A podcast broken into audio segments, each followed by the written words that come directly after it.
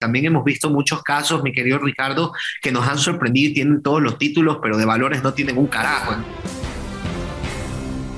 Daniel Molina, gracias por estar con nosotros. Bienvenido.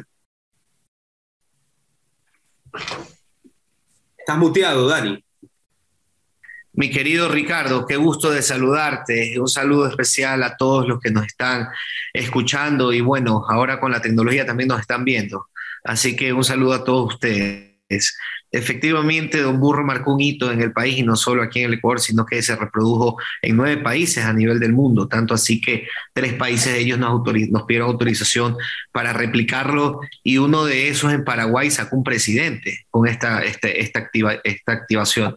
Entonces, en el año 2013 efectivamente hicimos un grito de protesta contra la incapacidad política y se vieron los resultados, como vimos no entró ninguno de los asambleístas señalados y demás y creo que ahora es un momento indicado, tanto así que de nuevo la gente anda diciendo que por qué no lo sacan al burro.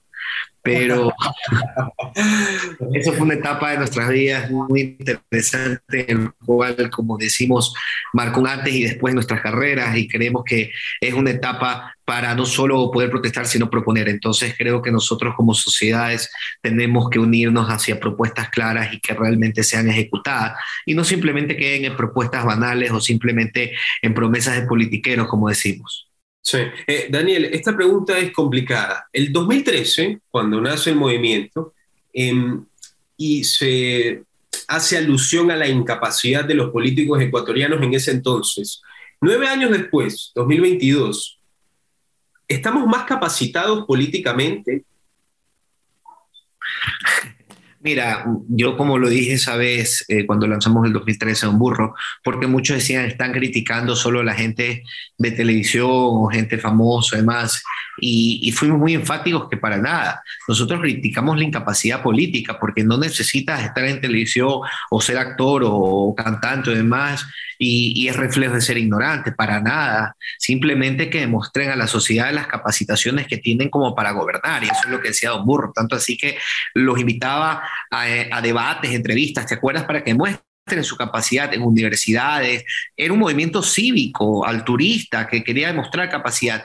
Algo que vimos y nos sorprendimos y por eso vuelvo a lucir que la capacidad no tiene que ver tampoco en profesionalismo o estudios o demás, porque también hemos visto muchos casos, mi querido Ricardo, que nos han sorprendido y tienen todos los títulos, pero de valores no tienen un carajo. Entonces, creo que la política tiene que ir de la mano con la capacidad y los valores también. Mira, eh, no sé si sabías, pero tú sí sabes que en toda la historia de los congresos nacionales y las asambleas nacionales del Ecuador, esta en la que vivimos nosotros es la actual con mayor capacitaciones, títulos y conocimientos de la historia del Ecuador. Y es la más nefasta, hermano. O sea, la mayoría de asambleístas en esta tienen PhDs, tienen eh, posgrados, tienen maestrías, la de títulos, y mira, entonces, ¿qué te está reflejando? De que tampoco sirve tener estudios si no tienes valores y llegas al Congreso a robar, a buscar intereses personales y usar tu inteligencia para cosas indebidas y no realmente para un progreso que necesita el Ecuador. Entonces creo que el burro no solo es un grito de protesta en contra de gente famosa como se lo ha malinterpretado, sino en contra de la incapacidad y la vagancia política, mi querido Ricardo. Por supuesto. Daniel, vamos a hablar del presidente, pero primero quiero ir para atrás, aprovechando que tú eres consultor político. No, no tuve la oportunidad de hacer esta pregunta porque no hacía programa en ese entonces. ¿Cómo sucedió el milagro de Jaime Durán Barba? ¿Cómo es posible que Guillermo Lazo haya pasado de un 20 a un 53, 54%? ¿Tú creías que era posible, Daniel?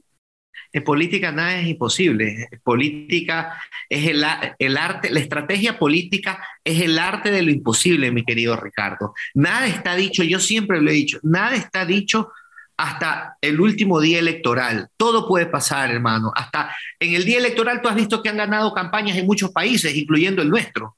Tú vas ganando todos los días hasta el último día y el último día en las urnas te ganaron. O sea, también existe eso. Entonces, toda una estrategia debe conllevar desde el inicio de la campaña hasta el final. Entonces, todo es posible con estrategia. Por algo nosotros los consultores, Ricardo, nos basamos en estudios eh, constantemente y previo a una elección se hacen los famosos tracking, que son encuestas diarias Entonces yo diariamente, Ricardo, yo sé cómo estoy yendo, si voy bajando un punto, medio punto, me estoy manteniendo, qué necesito hacer para o mantener a mi candidato ganando o hacer en los últimos días un quiebre que pueda sobremontar mi candidatura. Entonces tú vas analizando previamente, eso es el último mes, porque previamente haces estudios todos los meses y faltando un año a mí me gusta hacer cada dos meses. Entonces siempre estoy analizando como consultor lo que está pasando en el panorama, como yo también como consultor puedo saber si ya perdimos una elección o no. Entonces uno en el cuarto de guerra, como se le llama, donde se cocina toda la estrategia y donde que se mira también la realidad de una estrategia, porque, porque como consultor a mí también me ha tocado, un ejemplo, decirles que vamos en un empate técnico o que vamos uno o dos puntos abajo para remontar y para motivar al equipo y no decirles que vamos ganando por 10 puntos y más bien a última hora se me desinfle o se confíen. Entonces, por eso todo lo que pasa en un cuarto de guerra, que es el estratega con el buró político del candidato, que no son más de cinco o seis personas donde se toman las decisiones, ahí se sabe realmente, mi querido Ricardo, si tú vas a perder o ganar una elección o si la estás peleando para poder remontar. es interesante lo que me dices, Daniel, y te voy a sacar una frase que tú me la dijiste hace dos años cuando yo te entrevisté. Tú me dijiste, los políticos se confunden porque creen que la campaña solamente se hace antes de ganar las elecciones y la campaña también se hace cuando las elecciones ya están ganadas. También la campaña más importante, mi querido Ricardo, es, el día siguiente cuando ganas la campaña. ¿Tú crees que Guillermo Lazo ha tenido éxito Ahí le pasó. campaña? No. Ahí le pasó lo que te dije en el propio refrán, qué chévere que todavía te lo acuerdes, pero mira que lo traes a colación en una realidad que está pasando en la actualidad. La verdadera campaña, como te la repito, es al día siguiente que se gana una elección para justamente posesionar todo lo que vienes diciendo en la campaña y realizar las cosas. Y si es que no las realizas, aquí te hablo crudamente como un estratega comunicacional, y si no las realizas, hacer ver de manera de percepción que lo estás haciendo, como muchos políticos lo hacen. Entonces, todo tiene que ver mucho en el manejo comunicacional y tenemos que tener algo claro, Ricardo. Una cosa es la comunicación de campaña y otra muy diferente es la comunicación gubernamental, cuando ya estás en el cargo. Entonces eso parece que no se, no se ha entendido claramente en este gobierno y se ha hecho una mezcolanza de la comunicación cuando no se ha basado realmente en una estrategia en el cual te lleve a ver, termino mi, plan de, de, vacunación. Bueno, pero ¿qué comienzo a comunicar?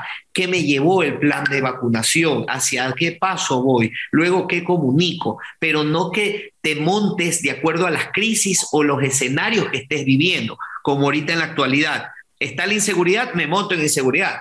Pero si hubieses tenido una planificación real de comunicación, tenías claro hacia dónde apuntabas, si sabías que la primera problemática del país, un ejemplo en la actualidad, fue la vacunación, chévere. Segundo, la inseguridad. Tercero, el desempleo, un ejemplo. Entonces yo planifico toda mi estrategia en base a esos tres temas importantes y cómo voy acaparando, comunicando sobre ellos, pero no dejar que ellos dominen mi agenda, sino que mi agenda domine los temas. Por supuesto, pero en, en, este caso, en el tema de la seguridad, me parece muy bien lo que tú dices, que, que la agenda domine y que no me domine la agenda, pero en el tema de la inseguridad, estamos con la inseguridad más altas, eh, hemos llegado a los niveles de hace una década prácticamente, y por supuesto el gobierno ha salido, digamos, a intentar, yo creo, acaparar o achatar eh, los ánimos furibundos de la sociedad, diciendo que eh, la delincuencia está más alta que nunca porque han batallado en contra de la delincuencia, mientras que gobiernos anteriores pactaban con la delincuencia. No te voy a preguntar que insinúes sobre eso o no, pero ¿tú crees que es una buena manera, tú crees que es un discurso creíble del parte del gobierno hacer ese discurso de su agenda a pesar de que la delincuencia está en altos históricos? Mi querido Ricardo, los incendios se apagan con agua, no con gasolina. Con gasolina haces más fuerte el fuego y eso es lo que están haciendo en estos momentos. nos dimos cuenta que en la época de Lenin ya se volvió trillado el discurso de atacar a tu antecesor. Eso yo te lo aceptaba, Ricardo, los primeros seis meses de un gobierno. Chévere, dedícate a atacar. Pero ya luego tienes que cambiar ese discurso de echarle la culpa al pasado por hacerte responsable del presente y con tu plan de trabajo que se vea reflejado en las obras y los actos que realices. Si eso ya viste que no funcionó en el anterior gobierno con Lenin, que ya se desgastó y se volvió trillado después del segundo año repetir lo mismo y lo mismo, ¿tú crees que es adecuado para este nuevo gobierno que viene haciendo campaña 10 años, que obviamente conoces el Ecuador, entre comillas, sus problemáticas, porque vienes recorriendo 10 años el país, vienes dando entrevistas, vienes conociendo sus problemas, vienes armando planes de trabajo, tenías hasta una fundación de investigación para mejorar eh, económicamente el país y que vengas ahora a echarle la culpa al pasado nuevamente, sabiendo que eso ya no le funcionó a Lenín Moreno, es un error catastrófico, mi querido Ricardo. O sea, tú ya no estás para echarle la culpa al que está atrás en estos momentos, sino ya estás listo para realmente ejecutar y demostrar lo que vienes promoviendo hace 10 años. Entonces, ¿para qué te lanzas a candidato a la presidencia si es que no sabes los problemas que tiene el país? Y creo que todos sabemos, no necesitas ser político, ni periodista, ni investigador, para que sepas que los problemas del Ecuador es el desempleo, es eh, el tema de la delincuencia y es el tema de la inseguridad, bueno, la inseguridad, te lo repito, que son las dos problemáticas más grandes en este momento, ya no es la vacunación. Completamente, Daniel. Eh, un par de preguntas para terminar el, tema de Ecuador, porque quiero un poco internacional, principalmente Colombia. Subrayo lo que dijiste al final, porque Angela Merkel, la ex canciller alemana, decía, si es que te vas a lanzar para quejarte lo que hicieron tus antecesores, no te lances, porque pues, no tiene ningún tipo de sentido. Eh, pero a base de eso, yo te pregunto, Guillermo Lazo en este momento se encuentra en que no tiene gobernabilidad, y que en este momento yo lo denominé cuando empezó el programa, estamos en una especie de reality show, porque en vez de encargarse el gobierno de, de los temas eh, preponderantes del país, como tú los nombraste, pues se pasan lanzando catilinarias entre Nebot, Correa, y se están pasando el guante casi antes de que explote para ver quién fue que pactó realmente con él y digamos, estamos en esta mezcolanza, en este batiburrillo que no se va a terminar. Yo lo que te pregunto es, los consultores políticos que están detrás de Guillermo Lazo en este momento, digamos, em, ¿qué opinión crees que tengan sobre esta situación en que el presidente no puede actuar por la gobernabilidad y comienza a atacar a sus antecesores y a Jaime Nebot que en mi opinión, para la presidencia de la República, una especie de cadáver político, porque para la presidencia de Nova Vaz, antes era su aliado y ahora su más ferviente enemigo. ¿Qué es lo que ha pasado eh, detrás de la campaña Lazo para que no se pueda, digamos, controlar lo que pareció un presidente apaciguado, un presidente de diálogo, el gobierno del encuentro, y ahora nos encontramos en que no hace, pero solo se dedica a criticar a sus opositores políticos, Daniel? Mira, existe eh, en, la consultoría política y en la comunicación las llamadas cortinas de humo, ¿no? Que cuando tienes una crisis o un problema, tratas de generar una cortina de humo para que se olviden de el anterior problema y, puedas pasar. Pero, realmente han hecho mal esas cortinas de humo. ¿Te parece una cortina de humo efectiva esto? Más bien el humo salió más negro y se confundió más el mismo que la lanzó, porque no sé si te diste cuenta que hasta sus propios eh, cachiporreros políticos eh, le, hicieron un llamado de atención diciendo, presidente, ¿cómo usted tapa una buena noticia con la que dio de que se quitó las mascarillas? Si te diste cuenta en este evento que anunció el retiro de las mascarillas y por las mismas, ni bien anuncia el retiro de las mascarillas, en ese mismo evento al final ataca a Fidel Legas. Y más se hizo la noticia el ataque a Fidel Legas que las mismas mascarillas. Entonces, ¿cómo tapas o generas una cortina de humo que se te ocasiona una crisis con una buena noticia y demás? Entonces están confundidos de los timings o los momentos que necesita generar una cortina de humo, una, una discusión política envuelta de una buena noticia.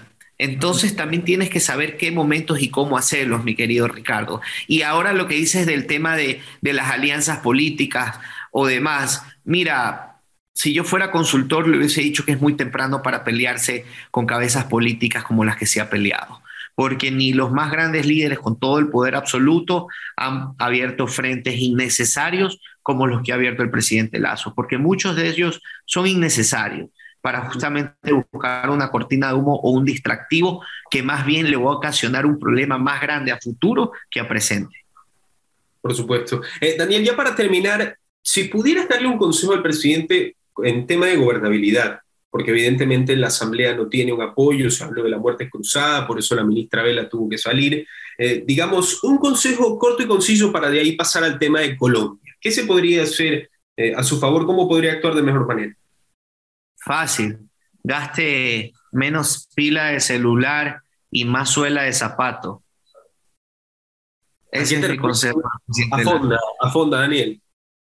Porque todos se están basando en el Twitter, el gobierno. Toda crisis o toda reacción o todo lo que pase se basan de acuerdo a lo que sucede en Twitter. Y en Twitter no están los problemas del país, están en la calle. Y así ganó una elección. Y creo que debería volver a la calle, a recorrer los barrios, a recorrer las provincias, a recorrer las ciudades más peligrosas, a crear carpas de seguridad en cada ciudad, en el cual visite periódicamente con una agenda, con resultados, con planes a cortos, medianos y largos plazos, pero que se lea desde el territorio, que vaya vaya las carreteras en mal estado, a ver cómo mejorar para el sector transportista, que vaya al sector agricultor para ver las problemáticas del banano que están pasando, el sector eh, eh, camaronero, imagínate el tema de la bacteria del fusario en el sector bananero que representa un ingreso al país muy importante y que se va a ver afectado. ¿Dónde están los planes para el sector agrícola? ¿Cuáles son los planes en el tema de vivienda para justamente suplir esa gran necesidad? los planes de desempleo, la verdadera reactivación económica post pandemia. Pero como te digo, mi querido Ricardo, lo pueden decir ellos, sí lo estamos haciendo, pero si no lo sabes comunicar, es como si no existiera. Entonces tiene que ir de la mano un plan efectivo, con comunicación efectiva y territorio. Esas tres ejes son los primordiales para un buen gobierno. Por supuesto. Eh, Daniel, eh, pasamos al tema de Colombia. Eh, tengo una pregunta, digamos, entre paréntesis. ¿Estás trabajando en este momento en alguna candidatura que se venga en los próximos meses, en los próximos años? Sí, estamos trabajando allá, por eso estamos viajando periódicamente. También estuve la semana pasada, ahora me toca ir nuevamente. Y ¿En, estamos, ¿En, Colombia? Colombia. Sí, sí.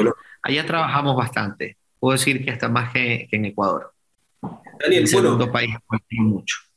Con, esa sapiencia que tú tienes en las próximas elecciones, eh, evidentemente, como lo vemos todos, Gustavo Petro es el gran favorito, 13 puntos por encima, según las encuestas que me da el diario del país. Te doy la fuente porque seguramente tú tendrás otras fuentes. El diario del país me da a Petro con 38, a Fico con 25, el señor Hernández, yo creo que el resto, digamos, ya quedan completamente rezagados. Tengo el, el pensamiento de que Fico Gutiérrez se va a enfrentar con Petro en una segunda vuelta, no creo que le alcance a Petro para una primera vuelta. Eh, esta primera vuelta se celebra el 29 de mayo. Y cómo remonta eh, Fico Gutiérrez eh, un resultado apabullante que sería en primera vuelta, pero que tendría que darle vuelta en 14, 15 puntos porcentuales, Daniel, sabiendo pues que Gustavo Petro no solamente estuvo muy cerca de vencer a Iván Duque las anteriores elecciones, sino que también ha sido pues el comandante, entre comillas, de todos los movimientos sociales que se han dado en Colombia en los últimos años. Mira, hay que, hay que ser eh, realistas y aparte tenemos que entender claro que las votaciones en Colombia son diferentes a las ecuatorianas. Allá el voto es opcional, no como en Ecuador que es, obligatorio. Entonces, las estrategias juegan diferentes allá. Allá hay mucho ausentismo. Entonces, justamente por lo que no es es obligatorio el voto y también existe mucho el tema de la compra de votos. Entonces tienes que pelear mucho con todas esas estructuras fuertes que existen en cada departamento en Colombia. Mira, este reflejo electoral, si vemos y lo analizamos históricamente, porque nosotros los consultores analizamos mucho elecciones históricas para tomar decisiones eh, actualizadas, y si tú ves la elección anterior contra Duque en la primera vuelta, no es que el triunfo de un Petro eh, fue abrumador, eh, como se dice en esta nueva elección, de que arrasó en las internas, que su triunfo y lo hicieron ver ganador, que es la misma técnica y estrategia que usaron aquí en Ecuador, que usaban siempre, no sé si te acuerdas con Rafael Correa que siempre le dan como ganador desde antes de que sean las elecciones y el ganador, y sembraban ese ámbito de triunfalismo. Si tú sabes, en la campaña de Petro está trabajando Vinicio Alvarado. Entonces, por eso vemos reflejado muchas estrategias que se vieron implementadas dentro del correísmo. Entonces, en base a eso, claro, no es el resultado como perspectivamente se ve que es, es abrumador el porcentaje o la distancia que le lleva Petro a Fico, te puedo decir que es hasta un poco menos de lo que se dio en la primera vuelta en la elección pasada con Duque. Y vimos así reflejado también de cómo es una segunda vuelta de la derecha y la izquierda en, en Colombia. Entonces se unen todos contra la izquierda. Colombia es un país muy empresarial. Entonces... Te voy a preguntar, Daniel, del tema del cordón sanitario. De hecho, lo vi, no fue un duelo derecha-izquierda, lo vi hace un par de semanas en Francia entre Macron y Marine Le Pen, como el cordón sanitario de Macron evitó lo que eh, los medios de comunicación tradicionales llaman la extrema derecha de Le Pen. Lo que no saben los medios de comunicación tradicionales es que Le Pen no es la misma de hace 10 años ni loco. Se ha centralizado tremendamente. Eh, solamente que ellos denominan que Macron es un derechista cuando en mi opinión es un centrista. En este, sentido, eh, en este sentido yo te pregunto, Daniel, tú me dices del ausentismo. Si Petro está arriba en las encuestas, seguramente los colombianos saldrán a votar a favor de ese cordón sanitario, a votar no tanto por el señor Gutiérrez, exalcalde de Medellín, sino más bien contra Petro. Por temor, y también temor. Acuérdate que, mira, eso sucedió en, el, en, la consulta por la paz en Colombia. La gente salió a votar, hubo un, porcentaje muy mínimo de, de abstinencia, al, perdón, se abstuvieron a votar, de palabra, y en el cual viste el resultado que se dio que que, le ganaron a la propuesta del mismo presidente Santos, que tuvo que pasar. Entonces, asimismo vimos reflejado, en cambio, en, en, en, en Francia, no sé si sepas, pero que desde el año 69 tuvieron el mayor porcentaje de abstencionismo del 28% en Francia. Entonces... perdóname, ¿fue más que el 2002 cuando estaba Jean Le Pen? Más que el 2002. Mucho más. Desde el año 69 no se ha visto un porcentaje de abstención tan alto como el que dio. ¿En primera o en segunda? En, en segunda. Te hablo ya de la elección final, exacto. Ya de elección final. Entonces entonces, porque el triunfo en el 2017 fue con el 34% de Macron y esta vez ya fue con el 54, 58%. Entonces, aparte que él le funcionó mucho el tema de inmiscuirse en el tema de Ucrania. Entonces eso le ayudó mucho en la campaña de él en Francia. Se supo subir en esa ola necesaria de momento. Y eso se vio reflejado, mira, en los resultados de Francia. Pero volviendo a Colombia, lo que te decía, una segunda vuelta es, es, muy complicado para la izquierda mantener ese triunfalismo porque ya compite contra todos. Y yo creo que dudo que, que, los demás candidatos en una segunda vuelta, y eso que han sido criticados Gutiérrez por Hernández y por, y por Fajardo, pero yo creo que en una segunda vuelta los panoramas van a cambiar. Igual, igual, por supuesto, pero a, Gutiérrez, a Fajardo, eh, eh, digamos, a Fajardo y Hernández les conviene criticar a Gutiérrez porque esa es la única posición a la que pueden optar para la segunda vuelta, porque criticar al Petro a esta altura del partido serían hacerles el partido a Fico. Totalmente. y eso que Petro ha tenido crisis muy grandes. No sé si viste lo de la cárcel de la picota del hermano, que lo agarraron. Mira, imagínate, hace dos semanas atrás tuvo una de las crisis más grandes de la campaña. Bueno, la más grande de su campaña. Puedes creer que captaron al hermano de Petro entrando a la cárcel de la picota. Ya la cárcel de la picota es la cárcel de máxima seguridad que encierra a los políticos corruptos y a los más grandes narcos allá paramilitares, narcopolíticos, los millonarios caciques. Entonces, él entrando ahí a reunirse con parapolíticos, políticos vinculados al narcotráfico y políticos vinculados a corrupción, a realizar un pacto que se llama el, pacto histórico, como se llama su partido, en el cual les perdonen, les den una segunda oportunidad a cambio de un apoyo a la campaña de Petro y financiamiento de la campaña de Petro. Se le ocasionó una crisis, mi querido Ricardo, pero que no te imaginas cómo. Aparte, después encontraron a Piedad Córdoba, la senadora, la, que usa el turbante grande, la que es amiga de Chávez, la eh, famosa amiga de Chávez, en el cual también entrando a la cárcel de la Picota a negociar con parapolíticos. Entonces, ya te imaginarás la crisis que se le ocasionó, tanto así que Petro le pidió a Piedad que se retire de la campaña, la retiró de la campaña, tanto así que dijo que su hermano no tiene nada que ver con la campaña y que él fue a título personal porque representa una fundación para que visite la cárcel de la Picota. Obviamente eso no se lo creyó nadie, solo él. Y ya te imaginarás la crisis que se ocasionó, tanto así que le dijo eso y, como tú sabes que en Internet nada hay, nada hay oculto, enseguida salieron los videos del hermano en las campañas nacional como director de la campaña y miembro activo de la campaña. Entonces, uno tiene que saber cómo hacer las cosas, cómo decirlas, y más aún en esta actualidad, mi querido Ricardo, que existen las redes sociales y todo queda guardado. Dani, para terminar ya cortito nada más, eh, ¿tienes cifras de lo que podría ser una posible segunda vuelta? Eh, o, juegas con números? la, la, segunda vuelta definitivamente, cifras te las puedo hacer llegar el próximo lunes que nos entran este fin de semana las últimas encuestas, pero indudablemente la segunda vuelta va a ser entre Petro y, y, Fico. No le alcanza a Petro para ganar una en una primera vuelta, tampoco a Fico, y esto se va a ver eh, esto se va a ver ya resuelto en una segunda vuelta electoral, definitivamente, mi querido Ricardo. Y como están las cosas hoy en día, si hoy fuera la segunda vuelta, tienes con números que gana Fico o gana Petro.